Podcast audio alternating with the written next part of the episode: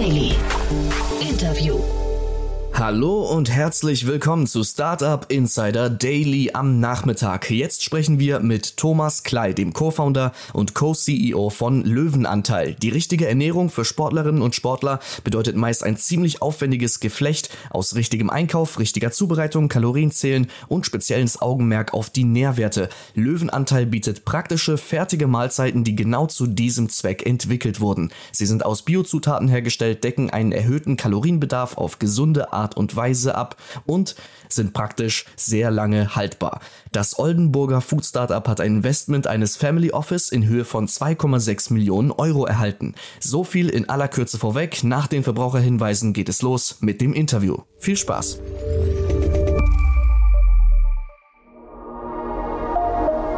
Werbung Ihr seid Female Entrepreneurs im Tech-Bereich und habt eine innovative Business-Idee? Dann aufgepasst! Xathon, der Business-Hackathon von Henkel DX Ventures, bietet euch die Plattform, um eure Early-Stage-Ideen zu verwirklichen. Erweitere dein professionelles Netzwerk, arbeite mit MentorInnen und anderen erfolgreichen GründerInnen an deinem Geschäftsmodell. Pitche vor Investoren und nutze die Chance auf ein Preisgeld von 25.000 Euro. Bewerbt euch noch bis zum 31. Juli unter henkel.com slash xathon und seid vom 1. bis zum 3. September in Berlin dabei. Xathon schreibt sich übrigens X-A-T-H-O-N. Das war die Werbung. Und jetzt geht es weiter mit Startup Insider Daily. Interview.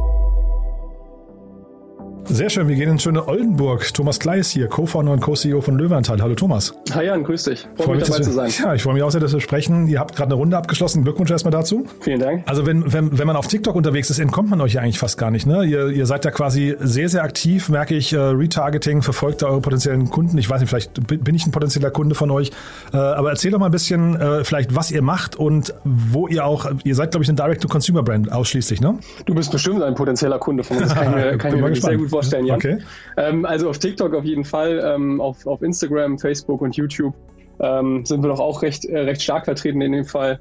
Ähm, da geben wir uns auch relativ viel Mühe, äh, mhm. unseren Kunden unsere, unseren Service zu präsentieren. Mhm. Und über den lass uns mal ein bisschen sprechen. Direct to Consumer stimmt, ne? Direct to Consumer stimmt aktuell, würde ich sagen, zu 99,5 Prozent. Es gibt so ein paar Point-of-Sale-Geschichten, das sind aber eher Marketing-Kooperationen für uns. In einigen CrossFit-Boxen und in einigen Bio-Shops kann man uns kaufen. Mhm. Ähm, aber das ist, das ist noch verschwindend gering.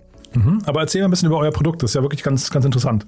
Genau. Also mit der Marke Löwenanteil machen mein Mitgründer und ich seit 2017 haben wir das Unternehmen gegründet. Ähm, seitdem machen wir Bio-Fertiggerichte, die äh, in allererster Linie äh, proteinreich sind und frei von Zusätzen, ähm, lange satt machen, lange ungekühlt haltbar sind und ähm, aus unserer Sicht halt viele Checkboxen erfüllen, um eine gesunde und ausgewogene Ernährung möglich zu machen in einem ja, äh, lebhaften oder stressigen Alltag für für viele Menschen, ähm, egal ob es äh, vor familiärem Hintergrund ist, äh, arbeitstechnischem Hintergrund, also ob man ähm, viel arbeitet äh, oder es auch mit Sport zusammenhängt, also ob man unsere, unsere Gerichte nach dem Training genießt. Ähm, gibt sehr, sehr viele verschiedene Anwendungsbeispiele für. Und äh, ja, damit haben wir uns, ähm, ja, 2017 haben wir uns dann selbstständig gemacht und dann ist die Company bis zu diesem Jahr Stück für Stück weiter gewachsen. Hm. Wie kamt ihr auf die Idee? Das ist ja trotzdem nochmal ganz spannend. Ähm, ist jetzt nicht, nicht ganz alltäglich, ne? Genau, also äh, im Prinzip hatten wir einfach selber das Problem, was wir dann, äh, bei dem wir uns dann vorgenommen haben, es zu lösen. Ähm, Robin und ich, also mein Mitgründer und ich, haben damals zu dem Zeitpunkt viel gearbeitet und viel Sport gemacht und äh, uns auch für das Thema Ernährung sehr interessiert, aber trotzdem blieb die häufig auf der Strecke. Also häufig war es dann im Arbeitsalltag, dass dann doch irgendwie der Chinese um die Ecke war, Fastfood-Lösungen oder, ähm, oder irgendwelche anderen äh, Anbieter, die wir halt alle durchgetestet haben, haben uns dann auch so im Prinzip quer durch den Markt getestet, was es alles äh, gibt an, an Meal Prep-Lösungen, also an, an äh, Lösungen für, für vorbereitetes Essen.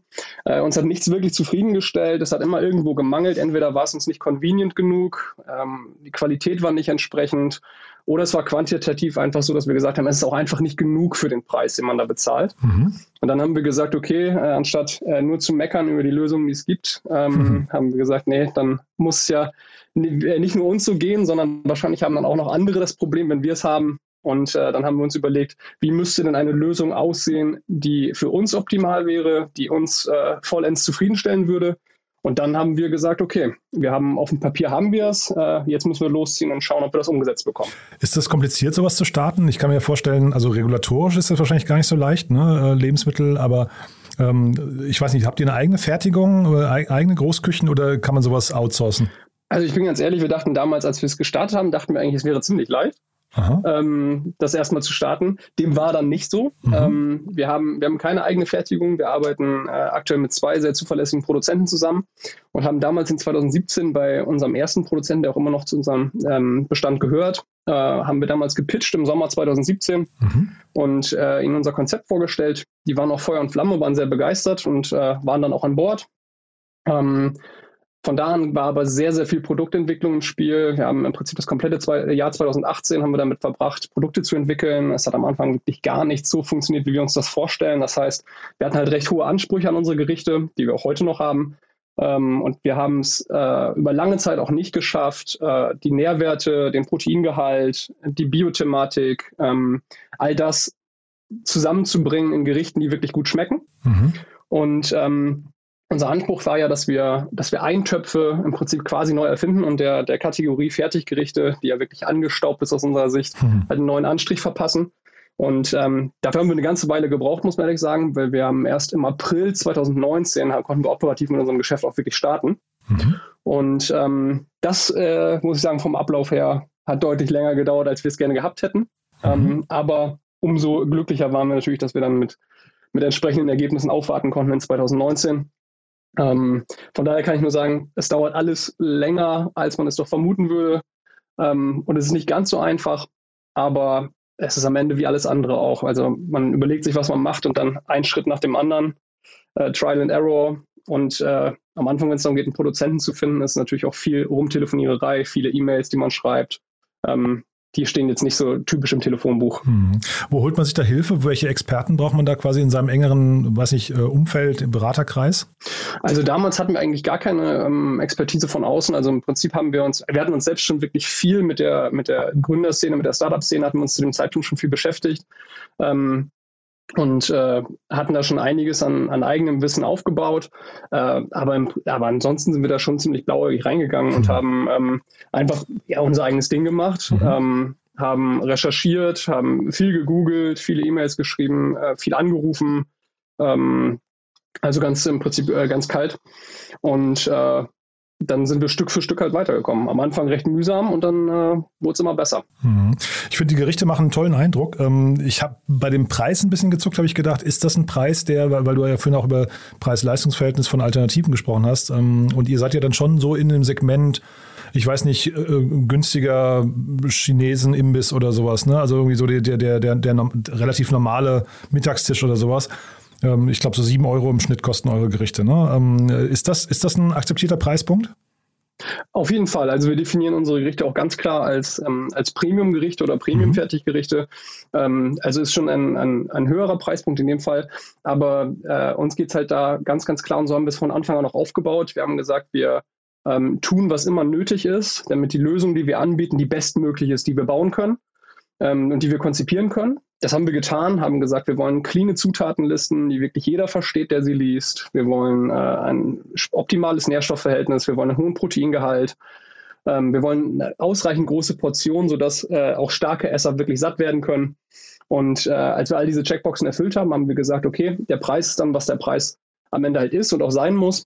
Mhm. Ähm, und die, mit der Leistung würden wir halt auch überzeugen. Und das ist uns bisher recht gut gelungen. Wir haben wir haben ähm, gute Retention Rates, das heißt, wir haben viele Kunden, die, sobald sie einmal gekauft haben, auch gerne bei uns wieder kaufen. Also eigentlich mhm. ist die, die wichtige Barriere bei uns im Prinzip der Erstkauf, mhm. weil geschmacklich und, ähm, und vom Profil her überzeugen unsere Gerichte unsere Kunden dann schon sehr stark. Das mhm. merken wir auch an den tausenden Bewertungen, die wir mittlerweile bekommen haben, dass unsere Gerichte sehr, sehr gut ankommen. Und ähm, vom Preis-Leistungs-Verhältnis werden wir da von unseren Kunden als sehr fair wahrgenommen. Ihr habt ja sogar ein Abo, ne? das finde ich ja ganz spannend. Wird das wahrgenommen? Ähm, das Abo war bisher eher so im Hintergrund. Ähm, wir haben das äh, Abo jetzt auch nie großartig irgendwie incentiviert, ähm, abseits davon, dass man da jetzt äh, bei uns 10% bekommt, wenn man bei uns Abokunde ist. Das ist also eher ein Service, der die Bequemlichkeit für Kunden ähm, etwas erhöht. Das mhm. kann auch sein, dass da in der, in, in der nahen Zukunft auch noch mehr passiert. Mhm. Aber das ist von bis. Also wir haben einen gewissen Anteil Abonnenten, dann haben wir ähm, sporadische Gelegenheitskäufer, aber auch viele, die sich sehr regelmäßig eindecken, aber dann halt einfach unterschiedlich große Mengen kaufen. Und ähm, da der Konsum auch recht unterschiedlich ist bei den ähm, bei unseren Kunden, also wie lange die zum Beispiel von einem Vorrat zehren, ähm, sind die meisten dann doch eher Einzelkäufer, die dann einfach äh, in einer gewissen Frequenz immer wieder kaufen. Mhm. Du hast ja eben die Zutaten angesprochen. Jetzt war grad, kamen gerade die Zahlen von HelloFresh. Die haben ihre, ihre Preise im letzten Quartal, glaube ich, um im Schnitt fünf bis zehn Prozent angehoben. Ähm, einfach, einfach, und haben aber gleich, glaube ich, gleichzeitig gesagt, dass die Zutaten eigentlich oder die Verbraucherpreise eigentlich um 15 bis 20 Prozent gestiegen sind. Ähm, was, hatte, was heißt das denn für euch, dieses ganze Umfeld gerade?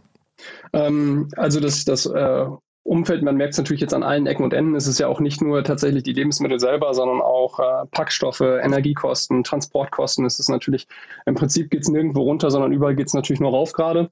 Ähm, wir können für unseren Standpunkt nur sagen, dass wir definitiv versuchen, so lange wie es irgendwie möglich ist, unseren, ähm, unseren VP von 6,99 aufrechtzuerhalten.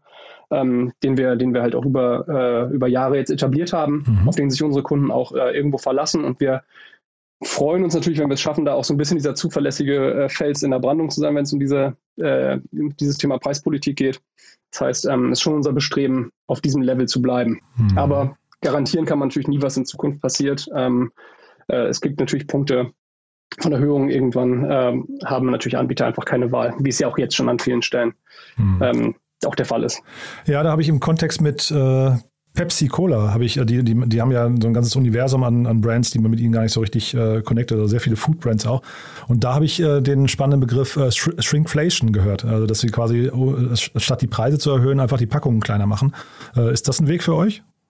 Nein, das wäre das wär keine Option. Also ähm, unsere Portionsgrößen, wir schreiben ja auch vorne aufs Glas relativ ähm, plakativ und auch provokativ, äh, dass man jetzt satt ist. Also jetzt bin ich satt bei Löwenanteil. Mhm.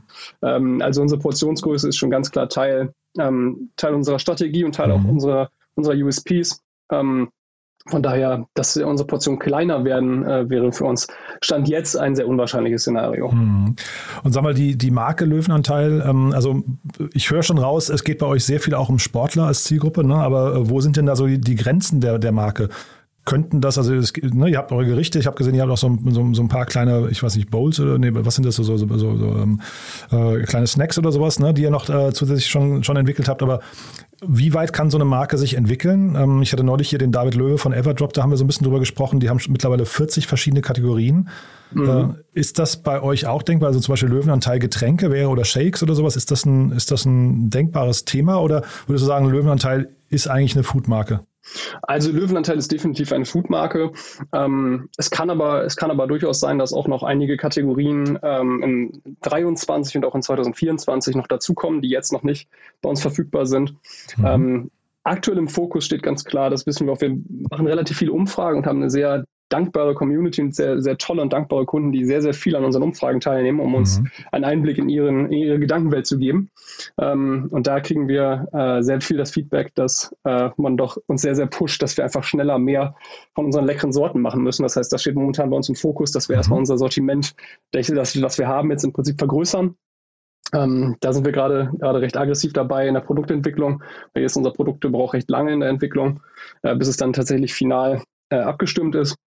Und ähm, die Grenzen, also du hast ja vorhin angesprochen, dass es bei uns viel um Sportler geht. Tatsächlich war das mehr am Anfang so. Also als mhm. wir angefangen hat, war das so ein bisschen bei uns ähm, auch der Einstieg in den Markt. Wir sind sehr, sehr spitz über diese Sportlerschiene äh, reingekommen und das hat auch sehr, sehr gut funktioniert. Vor allem die CrossFit-Szene hat das extrem gut aufgenommen, ähm, in der wir uns wirklich schnell etablieren konnten.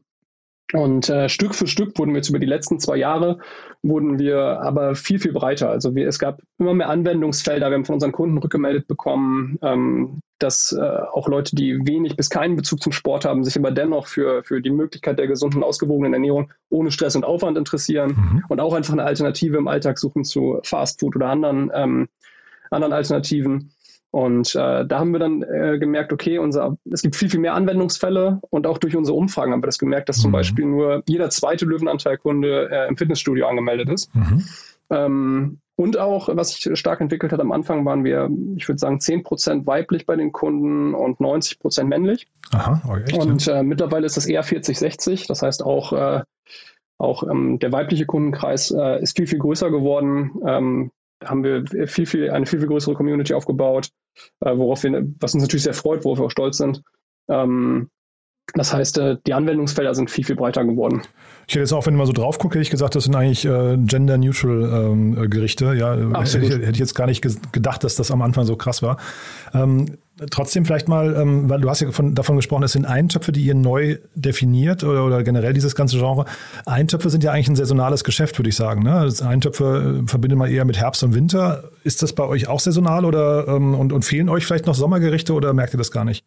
Ähm, man, äh, wir haben natürlich nicht, nicht so viele, ja, wir, wir wachsen ja, äh, ich klopfe auf Holz, äh, Gott sei Dank wachsen wir ja äh, relativ konstant weiter und mhm. Äh, es, es läuft aktuell sehr gut, deswegen können wir nicht ganz so viel auf Historie geben. Wir haben jetzt ähm, im Sommer, die repräsentativ sind, nur den letzten und diesen.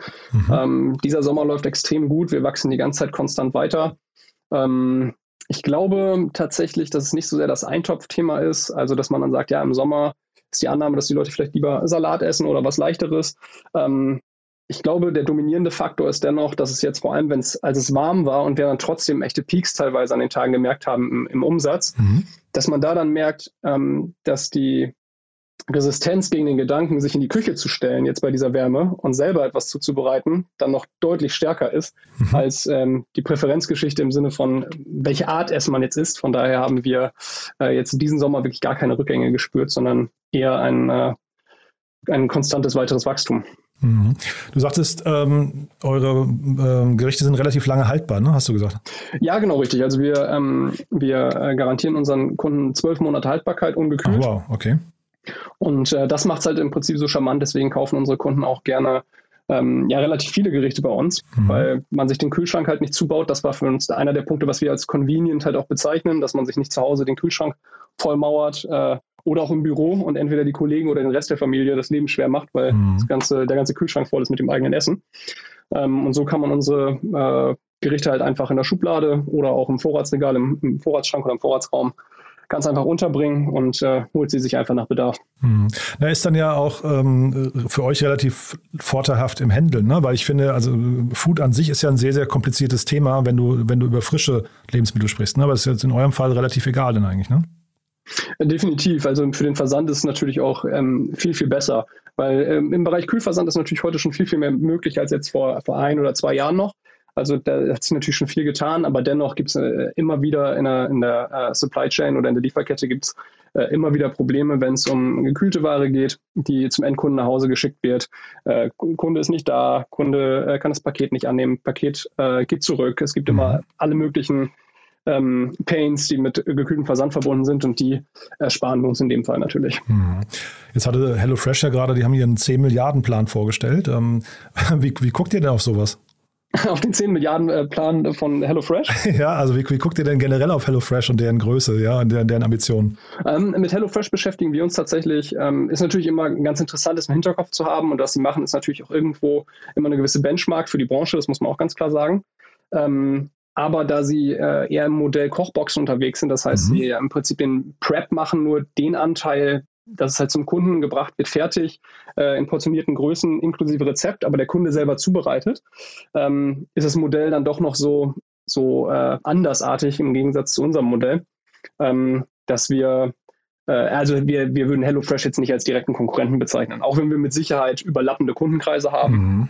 Ähm, ist das etwas, was wir einfach am Rande beobachten, aber steht jetzt bei uns nicht im Fokus, was HelloFresh tut. Ja, ich wollte so ein bisschen jetzt in die Investorenperspektive mal reingehen. Äh, ne, wir sprechen, wie gesagt, vor dem Hintergrund einer Runde, aber eigentlich könnte man ja sagen, es geht ja in beiden Fällen ums Essen, um, um Genuss auch, wenn ich es richtig verstehe. Ne? Und jetzt ähm, nehmt ihr ja eigentlich, also man kann natürlich sagen, äh, das ist ja ein bisschen, das Argument von HelloFresh, man lernt auch ein bisschen kochen ne? beim, beim äh, äh, Umgang mit HelloFresh, aber zeitgleich in eurem Fall erspart man sich ja genau diesen Schritt. Du hast ja gerade gesagt, im, im Sommer haben Leute vielleicht sogar wenig Lust darauf und eigentlich wäre ja die Positionierung dann fast die gleiche und deswegen könntet ihr ja eigentlich quasi HelloFresh minus ein Nachteil sein, oder? Ähm, könnte man so definieren. Also mir gefällt, äh, mir gefällt der, der, der Definitionsansatz, auf den du da hinausläufst, der gefällt mir auf jeden Fall natürlich sehr gut. äh, HelloFresh minus einen Nachteil. Ähm, das finde ich, das find ich auf jeden Fall charmant formuliert. Ähm, ich glaube, ich glaube, was, was halt hier auch der Punkt ist, ist, dass man bei unseren Kunden wissen muss, viele von unseren Kunden, das wissen wir auch durch unsere Umfragen, viele von unseren Kunden können kochen und kochen sogar relativ häufig und nutzen unsere Gerichte halt ähm, vor allem für die Tage, an denen das äh, zeitlich einfach nicht so passt, mhm. dass sie uns vielleicht zweimal die Woche konsumieren und dann halt im Berufsalltag. Das im Büro werden wir halt auch einfach sehr, sehr viel ähm, konsumiert und gegessen. Und das ist halt auch der Punkt, wo ähm, Kochboxenanbieter zum Beispiel ähm, nicht so optimal reinpassen, weil man es dann trotzdem irgendwie eher zu Hause vorbereiten müsste, am Abend vorher zum Beispiel, am nächsten Tag muss man es mit zur Arbeit nehmen. Das ist halt wieder ähm, so einmal um die Ecke. Das ist halt indirekt convenient, aber nicht direkt. Und ähm, das sind halt Felder, in denen wir besonders stark sind. Mhm. Aber der Ansatz ist halt ein völlig anderer. Mhm. Bei HelloFresh ähm, bekommt man was nach Hause und dann bereitet man sich selber frisch zu. Bei uns wurde es schon zubereitet in Form von einem Eintopf und man erwärmt sich nur noch. Das heißt, ähm, der Approach ist ein anderer. Äh, aber wir versuchen natürlich denselben Bereich einfacher zu machen für unsere Kunden. Hm. Jetzt sprechen wir über den Hintergrund der Finanzierungsrunde, wie gesagt. 2,6 ähm, Millionen Euro von einem nicht genannten Family Office. Wie kommt es denn dazu? Genau, also wir hatten, ähm, wir haben, letztes Jahr haben wir angefangen, Gespräche zu führen, weil wir äh, geplant haben, eine Finanzierungsrunde abzuschließen. Ähm, und äh, die Verhandlungen hatten äh, mit diesem, mit diesem Family Office hatten äh, im letzten September schon begonnen. Dann äh, hatten wir noch zwei, drei Monate verhandelt. Sowas zieht sich ja durchaus manchmal. Ähm, dann äh, gab es erstmal so einen Stillstand, weil wir uns bei einigen Sachen auch einfach nicht hundertprozentig einig geworden sind, was auch immer wichtig ist, dass sich natürlich alle beim Deal von einer gewissen Größenordnung auch wirklich wohlfühlen.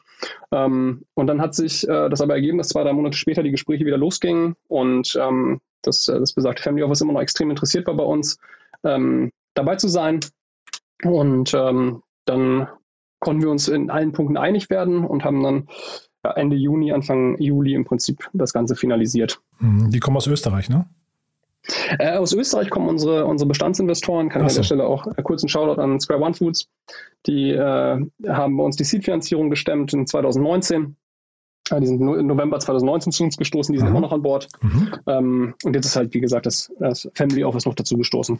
Und dann trotzdem nochmal in diesen Pitches, die ihr jetzt da gehalten habt, äh, diesen, diesen Total Addressable Market, den finde ich aber euch wirklich spannend. Hat man ja gerade am Beispiel HelloFresh schon äh, kurz gemerkt. Ähm, wie groß ist denn der Markt, den ihr adressiert und wie viel könnt ihr davon erreichen? Ähm, ja, also wir, wir sind natürlich aktuell in Deutschland äh, in Deutschland, Österreich und der Schweiz unterwegs. In der Schweiz fangen wir gerade erst an. Mhm. Ähm, Deutschland und Österreich laufen sehr, sehr gut für uns. Auch, äh, auch Österreich ist für uns ein, ein sehr, sehr äh, erfolgreicher und guter Markt.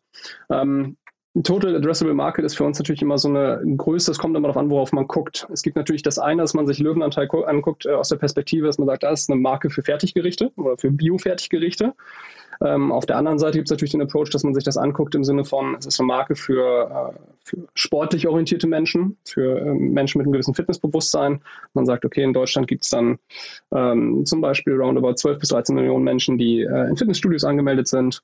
Ähm, die könnten natürlich Teil dieses Markets sein. Auf der anderen Seite guckt man sich den Share an von Fertiggerichten. Ist ein bisschen schwer zu vergleichen, weil das natürlich, der wird dominiert von, von Marken wie, wie Maggi zum Beispiel oder Erasco, äh, mit denen wir uns halt eher wenig vergleichen. Ähm, aber äh, so oder so ist da, glaube ich, für uns äh, im deutschen Markt genauso wie im, Dach, im Dachraum noch viel, viel Musik drin. Mhm. Ja, ich habe mal mit Little Lunch gesprochen vor einiger Zeit ähm, und bei denen fand ich äh, spannend, dass sie mit Little Lunch einfach also zum einen sehr deskriptiven, sympathischen Namen hatten, aber zum, zum anderen auch einen, der im Ausland funktioniert. Wie ist das mit Löwenanteil? Mm, noch sind wir natürlich unterwegs im Dachraum. Das ja, heißt, ja, genau, aber danach ähm, noch, ich, ne? haben wir, genau, mhm. genau, noch haben wir mit der, mit der deutschsprachigen Strategie, ähm, haben wir noch da keinen, äh, sind wir noch nicht an unsere Limits gestoßen. Ähm, danach wird es im Prinzip spannend für uns halt auch, ähm, sich den Benelux-Bereich anzugucken. Und ähm, da haben wir jetzt verschiedene Strategien in place, ähm, wie man das machen kann. Äh, aber es gibt natürlich auch diverse andere Beispiele für Marken, die äh, es auf eine beachtliche Größe bringen und auch mit, ein, mit einem deutschen Namen hantiert haben, wie ja zum Beispiel Ankerkraut. Mhm. Und dann trotzdem nochmal, du hast, ähm, äh, du hast mir vorhin gesagt, ihr seid eine Direct-to-Consumer-Marke, 99,5 Prozent. Was sind denn so für, für eine D2C-Marke die wichtigsten Herausforderungen äh, beim Aufbau der Marke? Du hast ja auch, auch gesagt, das Wichtigste ist erstmal die Kunden zu gewinnen, dann kriegt man sie relativ schnell irgendwie so in, in, in dauerhafte äh, Kunden konvertiert. Aber diesen ersten Schritt und dann vielleicht aber auch trotzdem mal so der Blick auf diesen D2C-Markt, ähm, wie ist der denn? Was, was gibt es denn da Wichtiges zu teilen? Ich denke mal, der eine Punkt ist, das gilt natürlich irgendwo am Ende für jedes Unternehmen, aber im D2C-Bereich vielleicht noch wichtiger, dass es bestimmte KPIs gibt, die man natürlich sehr gut kennen muss, äh, sehr gut ähm, darin werden muss, sehr oft zu antizipieren. Also wenn es um den eigenen Lifetime Value geht, ein den CAC oder den, den CAC, also die, wie viel es mich kostet, einen Neukunden zu gewinnen, wie viel darf es mich kosten, einen Neukunden zu gewinnen über Marketingmaßnahmen. Ähm, das heißt, diese KPIs im Griff zu haben, äh, ist umso wichtiger, wenn man halt ähm, nur auf seinem D2C-Standbein auch steht. Ähm, und das andere ist natürlich, wo ich sagen würde, was besonders wichtig ist, wenn man es schon so macht, ist, dass man die Vorteile, die sich daraus ergeben, halt auch wirklich konsequent und stringent nutzt. Das heißt, das machen wir, indem wir, das hatte ich gerade erwähnt, äh, viele Umfragen machen ähm, mhm. und viel in den Dialog gehen mit unseren Kunden. Ähm, was uns natürlich erlaubt, erstens unsere Kunden viel, viel besser zu verstehen. Also wir haben natürlich Unmengen an Daten zur Verfügung und äh, durch Feedback und Meinung unserer Kunden äh, treffen wir dann halt auch, äh, also das beeinflusst unsere Entscheidung, was für Gerichte wir zum Beispiel als nächstes machen, in welche Bereiche und welche Kategorien wir als nächstes denken wollen, mhm. weil wir es ganz klar davon abhängig machen, wir haben bereits eine ganze Menge Kunden, wir haben einen großen Kundenstamm, mhm. ähm, dass wir immer erstmal zuhören, was wünschen sich denn genau unsere Kunden, was wünscht sich, wir nennen es das Löwenrudel. und ähm, dementsprechend richten wir uns dann aus. Und das würde ich sagen, ist im, im D2C-Bereich einer der größten Vorteile. Man hat den Kontakt zu seinen Kunden, den sollte man auch wirklich intensiv pflegen und nutzen. Hm. Und was würdest du sagen, wann war so, ab welcher Kundengröße, ähm, Löwenrudelgröße war bei euch der, das Gefühl da, wir haben es geschafft? Also ich, ich kann mich daran erinnern, dass Robin und ich, also wir hatten schon das Gefühl, als wir mal zehn Bestellungen an einem Tag gemacht haben, da hatten wir auch schon das Gefühl, wir haben es geschafft. Also es gab so viele äh, irgendwie hm. äh, Punkte, wo man dachte, also wo man wirklich so für sich, man hat es geschafft, nur die, die Dimensionen und die Ziele sind natürlich dabei immer größer geworden, ganz klar. Mhm. mhm. Ähm, aber ich denke mal, ich, ich, glaube, ich glaube, so, so 25, 25 30.000 Kunden, da hat man dann so ein bisschen allmählich wirklich gemerkt, das war jetzt nicht so eine besondere Zahl, wo wir gesagt haben, die muss man haben, sondern mhm. das war mhm. eher so, so, eine, so ein Raum, wo man dann gemerkt hat, okay, ähm, es äh, findet wirklich äh, viel Nachfrage, es findet äh, hohen Andrang, es findet ähm, beziehungsweise Anklang. Äh, viele Menschen begeistern sich dafür, wir kriegen so viel wunderbares Feedback. Äh, und als diese Zahlen halt immer größer wurden im, in diesem Bereich und dann auch irgendwann die 100.000 Kunden Marke gefallen ist ähm, und die 150.000, das war natürlich dann so, so ein Meilenstein, wo man sich jedes Mal einfach gefreut hat. Aber ich würde behaupten, so bei 20.000, 25.000 Kunden war es schon so, dass wir gemerkt haben, oh, okay, ähm, wir machen hier auf jeden Fall nicht alles falsch, sondern äh, es findet Anklang, es findet Zuspruch und da waren wir natürlich dann zu dem Zeitpunkt auch schon sehr happy. Mhm. Und die nächsten Meilensteine, also jetzt hast du gesagt, ihr geht, äh, also ihr baut international weiter aus, ne? Ähm, dann möglicherweise neue Gerichte, vielleicht sogar neue Kategorien. Was gibt es für andere wichtige Meilensteine? Genau, also ähm, jetzt vor allem im Zuge des Investments haben wir natürlich, wir haben das Geld ja jetzt auch nicht einfach nur äh, eingesammelt, um davon erzielen zu können, sondern wir äh, wollen es natürlich auch, auch äh, entsprechend strategisch investieren. Das heißt, ein Teil des Geldes wird natürlich in Produktentwicklung fließen, sei es neue Kategorien oder auch in äh, die Erweiterung des bestehenden Sortiments. Ähm, und ein Teil wird auch ganz klar in, äh, in Teamaufbau fließen. Also wir haben äh, immer noch ein sehr schlankes Team für die, die Umsatzgröße, in der wir uns bewegen.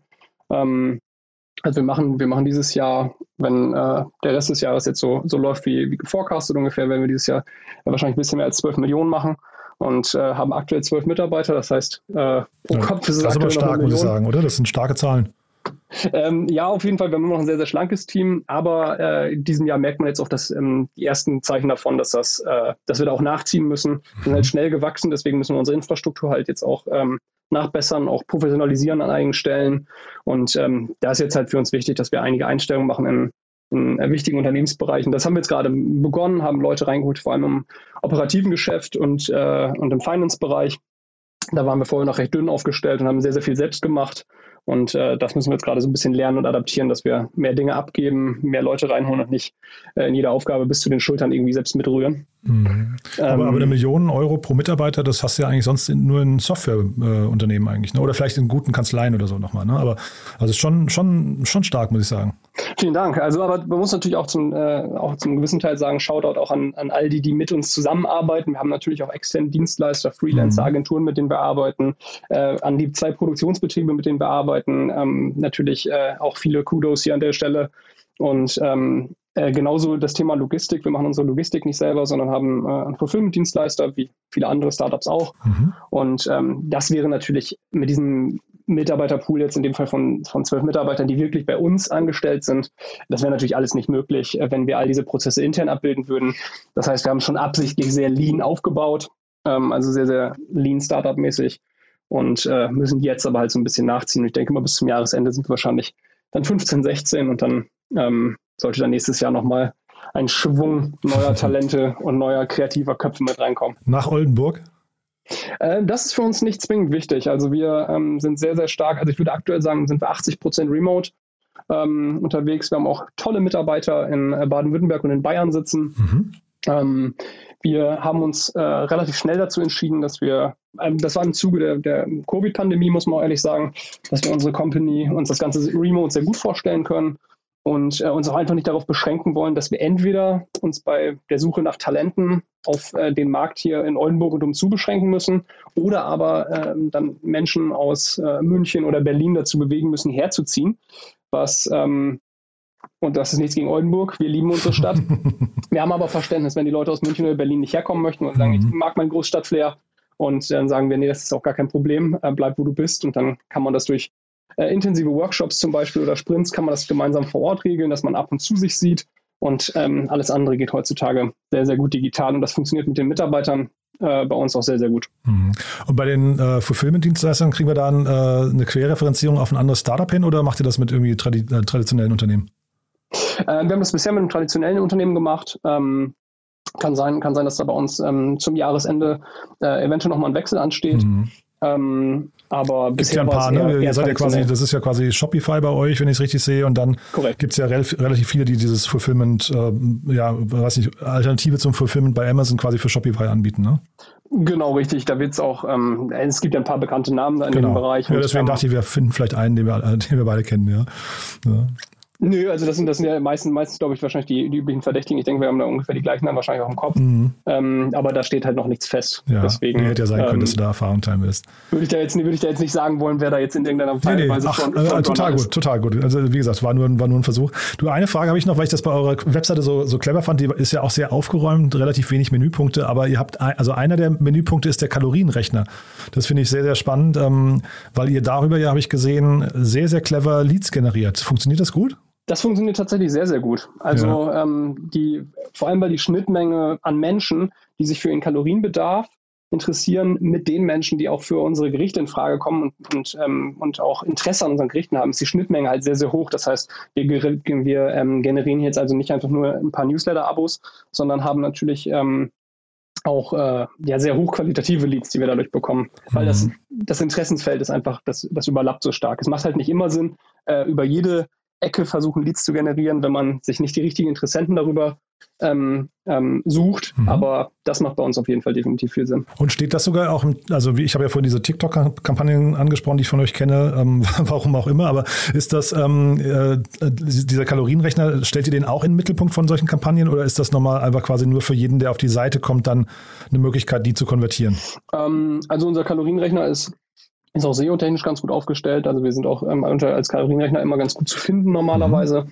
Ähm, ins Zentrum der meisten Kampagnen stellen wir nicht. Also es ist ab und zu, dass wir ihn über unsere eigenen sozialen Medien ab und zu mal erwähnen und natürlich auch mal bewerben, ähm, dass es die Möglichkeit gibt, mhm. auf jeden Fall. Oder mhm. auch unsere Kunden mal daran erinnern, dass man das mal bei uns machen kann. Ähm, aber ansonsten steht der jetzt, also ist jetzt nicht Center of Attention. Mhm. Super. Du, da sind wir von meiner Seite aus durch. War wirklich sehr spannend. Haben wir was Wichtiges vergessen aus deiner Sicht? Ich äh, glaube nicht. But there is one more thing. One More Thing wird präsentiert von OMR Reviews. Finde die richtige Software für dein Business. Okay, jetzt warst du gerade kurz weg. Okay, das war gut getimt. Die ganze Aufnahme war stabil.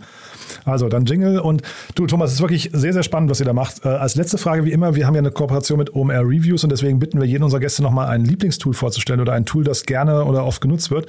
Und ja, ich bin sehr gespannt, was du mitgebracht hast. Ja, sehr gerne. Also wir nutzen natürlich eine ganze Reihe an Tools in unserem Alltag und ich äh, dachte mir, ich nehme vielleicht eins oder pick eins raus, was für uns wertvoll ist, aber nicht ganz so äh, nicht ganz so Mainstream, beziehungsweise ähm, was nicht ganz so häufig fällt vom Namen her vielleicht. Und ähm, etwas, was wir wirklich viel benutzen, ist äh, eine Shopify-App. Das äh, richtet sich natürlich jetzt erstmal an, an diejenigen, die Shopify kennen und Shopify auch die, also die Oberfläche von Shopify nutzen. Und da ist eine App, die wir viel benutzen, ist Lifetimely ähm, die halt sehr, sehr gut darin ist, äh, alle relevanten Unternehmens-KPIs äh, darzustellen, Forecasts zu erstellen, den Customer Lifetime Value äh, zu forecasten, zu berechnen, sich die Vergangenheit und die Zukunft anzuschauen. Und ähm, das ist eine App, die wir im Alltag wirklich, wirklich viel nutzen ähm, und wäre aus meiner Sicht ein ganz klarer Tipp für ja im Prinzip alle Unternehmen, die im E-Commerce tätig sind, äh, Shopify benutzen. Lifetime ist da definitiv das Geld wert. Ich glaube, der Basisplan liegt, glaube ich, bei 19 Dollar pro Monat. Mhm. Wir haben die, die Pro-Version, die bei 99 liegt. Da hat man dann deutlich noch mehr Features, die wir auch alle nutzen. Ähm, aber das ist äh, ein Tool, wo ich ganz klar sagen würde, definitiv das Geld wert, auch wenn man mit, ähm, mit Investoren zum Beispiel auch zusammenarbeitet etc. Äh, über Lifetime Lead bekommt man ähm, sehr zuverlässige und, und starke, aussagekräftige Kohortenanalysen ähm, und Zahlen geliefert, die ähm, ja, es ganz, ganz stark äh, erleichtern, ein vernünftiges Reporting über seine KPIs zu erstellen. One More Thing wurde präsentiert von OMR Reviews. Bewerte auch du deine Lieblingssoftware und erhalte einen 15 Euro Amazon-Gutschein unter moin.omr.com/insider. Also, Thomas, war wirklich großartig. Weiterhin viel Erfolg ähm, auf eurer Mission. Klingt ganz toll, was ihr macht, muss ich sagen. Und dann, wenn es große Neuigkeiten gibt bei euch, äh, das Angebot steht, äh, kommt gerne nochmal vorbei, ja? Vielen Dank, Jan. Machen wir sehr, sehr gerne. Startup Insider Daily der tägliche Nachrichtenpodcast der deutschen Startup-Szene. Das waren Jan Thomas und Thomas Klei, der Co-Founder und Co-CEO von Löwenanteil im Gespräch. Anlass war eine Finanzierung in Höhe von 2,6 Millionen Euro. Und damit verabschiedet sich Startup Insider Daily für den heutigen Tag. Am Mikro war heute wieder für euch Levent Kellele. Ich sage vielen, vielen Dank fürs Zuhören und freue mich, wenn ihr morgen wieder mit dabei seid. Macht's gut und auf Wiedersehen.